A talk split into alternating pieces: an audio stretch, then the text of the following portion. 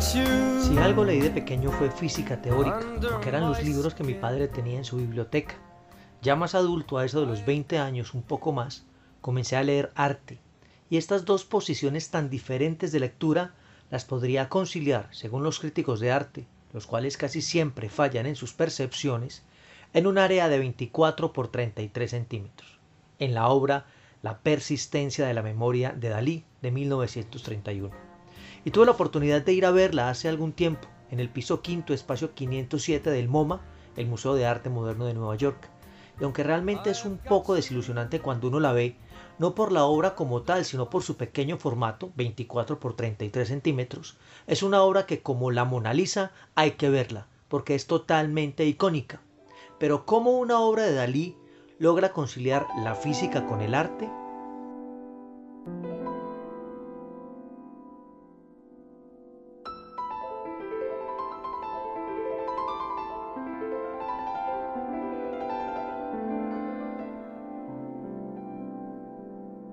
La obra en su fondo, como muchas de las pinturas de Dalí, tiene la bahía rocosa de Torligat. En primer plano, el retrato de Dalí semejante a un caracol arrastrándose. En la esquina inferior izquierda, un reloj devorado por hormigas y otros tres relojes que se doblan y pierden su solidez. ¿Y cuál es la relación con la física? Muy sencillo. Y repito, según los críticos como la alemana Katrin Klinsor, esta obra es una alusión a la teoría de la relatividad de Einstein de 1915, donde el espacio-tiempo se curva, donde el tiempo fugitivo, que tiene su expresión en la cara de Dalí con ojos cerrados en el piso, simulando la muerte, refleja la angustia mortal y la lucha por la persistencia de la memoria. En palabras de Dalí, abro comillas, yo mismo no llego a descifrar el sentido inconsciente de mis obras, solo plasmo lo que sueño, cierro comillas. Y eso es el surrealismo del que tanto prometí hacer un podcast. La escuela, tendencia, aún no lo descifro, que más me gusta, el arte de lo onírico, sobre todo porque ha conservado su presencia en la conciencia colectiva hasta hoy, a pesar que el llamado movimiento surrealista concluyó con la Segunda Guerra Mundial, esa palabra sigue relacionándose con lo extraño, con lo fantasioso, con lo irreal, con lo inconsciente, con el sueño, incluso con el cine y la publicidad en el arte pop.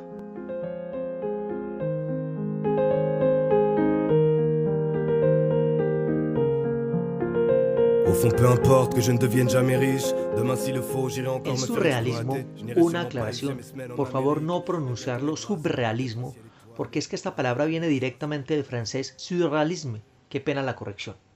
Esta es una consecuencia directa de la Primera Guerra Mundial, por protesta a ella y a la industrialización.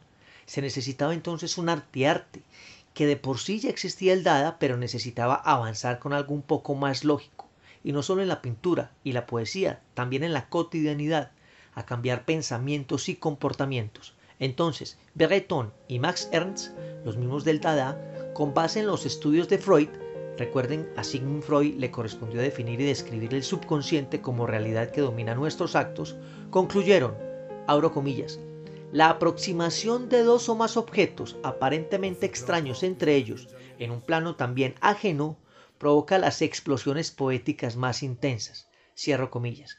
Y es así entonces cuando nace uno de los métodos para hacer surrealismo, el de écriture automatique, que aunque tiene más importancia simbólica que práctica, este lo que hace es tratar de alimentar la creatividad desde las profundidades del subconsciente, desde el sueño y la alucinación, excluyendo las fuerzas racionales. En palabras de Breton, abro comillas, es como el encuentro fortuito de una máquina de coser y un paraguas en una mesa de disección, cierro comillas. Pero además del método Écriture automatique, también crearon otro, el Cadavre exquis, o en español, como la canción de Fito Páez, Cadáver exquisito.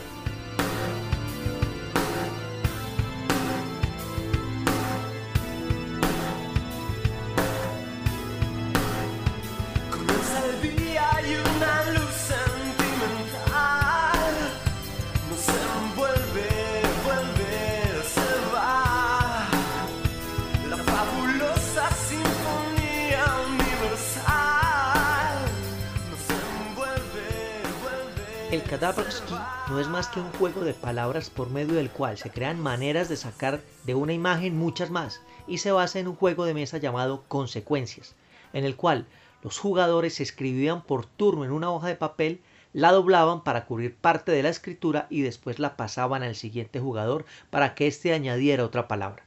También era hecha con dibujos que pasaban de mano en mano. El nombre nace del primer ensayo que se hizo, de donde salió la primera frase. Le cadavre qui boira le vin nouveau. El cadáver exquisito beberá el vino nuevo. El primer libro que se escribió con este mecanismo fue El almirante flotante, escrito por 14 autores, incluida Agatha Christie, y también los poemas al Alimón entre Neruda y Federico García Lorca. Pero si alguien utilizó muy bien el juego de palabras en la pintura, aunque parezca paradójica esta comparación, pero además logró lo onírico, convertirlo en arte, en lo que también se llama realismo mágico, aquí hago un paréntesis, él fue el verdadero creador de esta tendencia con la cual los colombianos décadas después etiquetamos la obra de García Márquez. No es original nuestro este título. Cierro paréntesis. Y lo logró sin las desfiguraciones por sus depravaciones, obsesiones y traumas como Dalí, fue para mí, con el respeto de todos los críticos, el surrealista más grande del siglo, el belga René Magritte.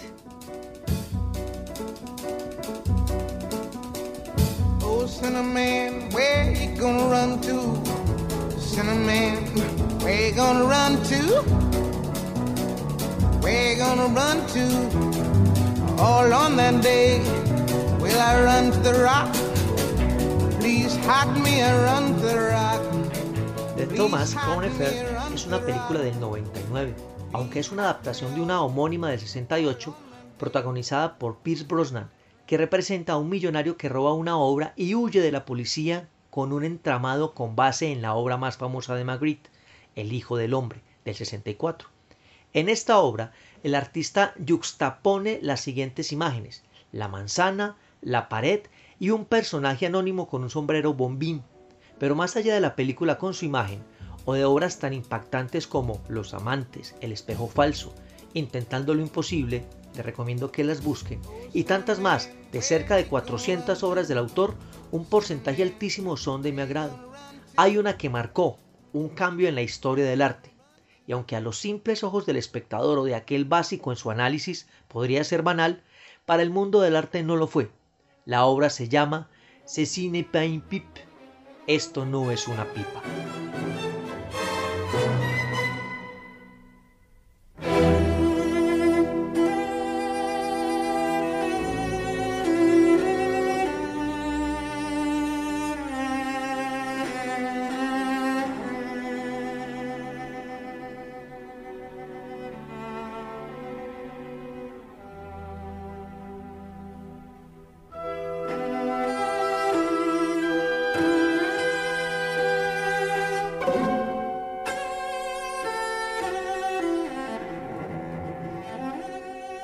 Voy a tratar de explicar con palabras, aunque lo recomendable es que ustedes busquen las imágenes.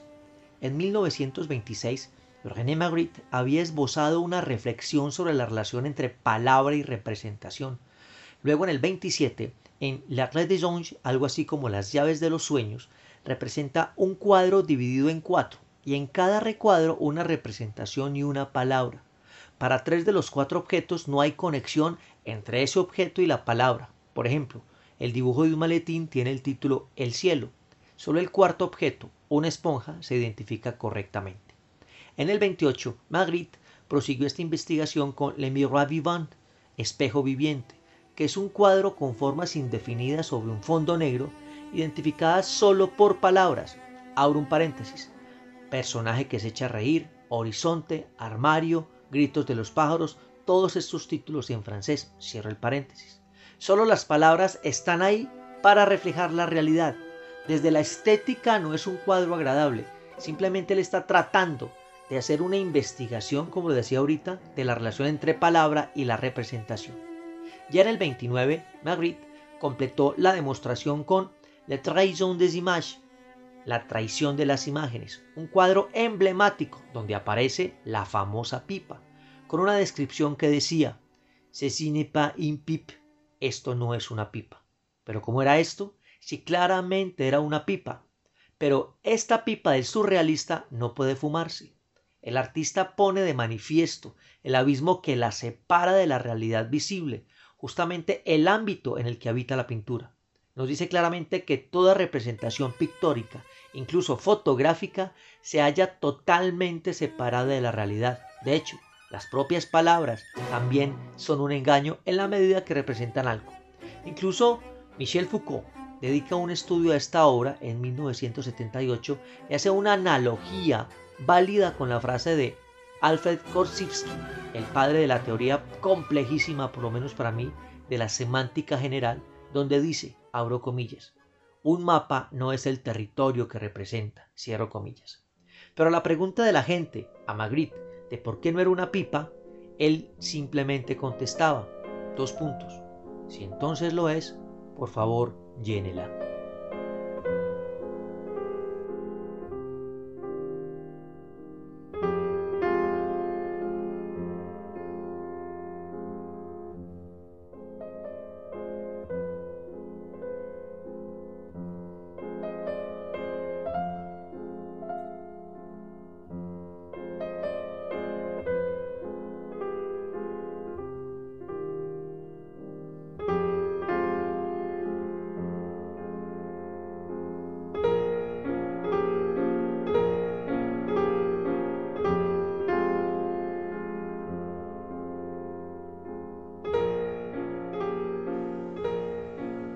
Esta tendencia surrealista pasaron los más famosos artistas del siglo XX, entre ellos Picasso, Miró, Quirico, Paul Klee y obviamente los dadaístas.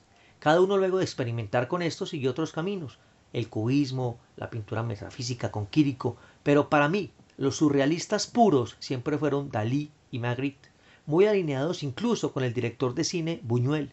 Además realizaron Dalí y Buñuel una película surrealista, la primera que se hizo, llamada Un perro andaluz. Además decían, abro comillas, dadme dos horas al día de actividad y dedicaré las otras 22 a soñar, cierro comillas. A diferencia del surrealista Breton, que decía, abro comillas, el acto surrealista más simple consiste en salir a la calle con un revólver en cada mano y a ciegas disparar cuanto pueda contra la multitud. Quien nunca en la vida haya sentido ganas de acabar de este modo con el principio de degradación y embrutecimiento hoy existente, pertenece claramente a esa multitud y tiene la panza a la altura de mi disparo. Cierro comillas.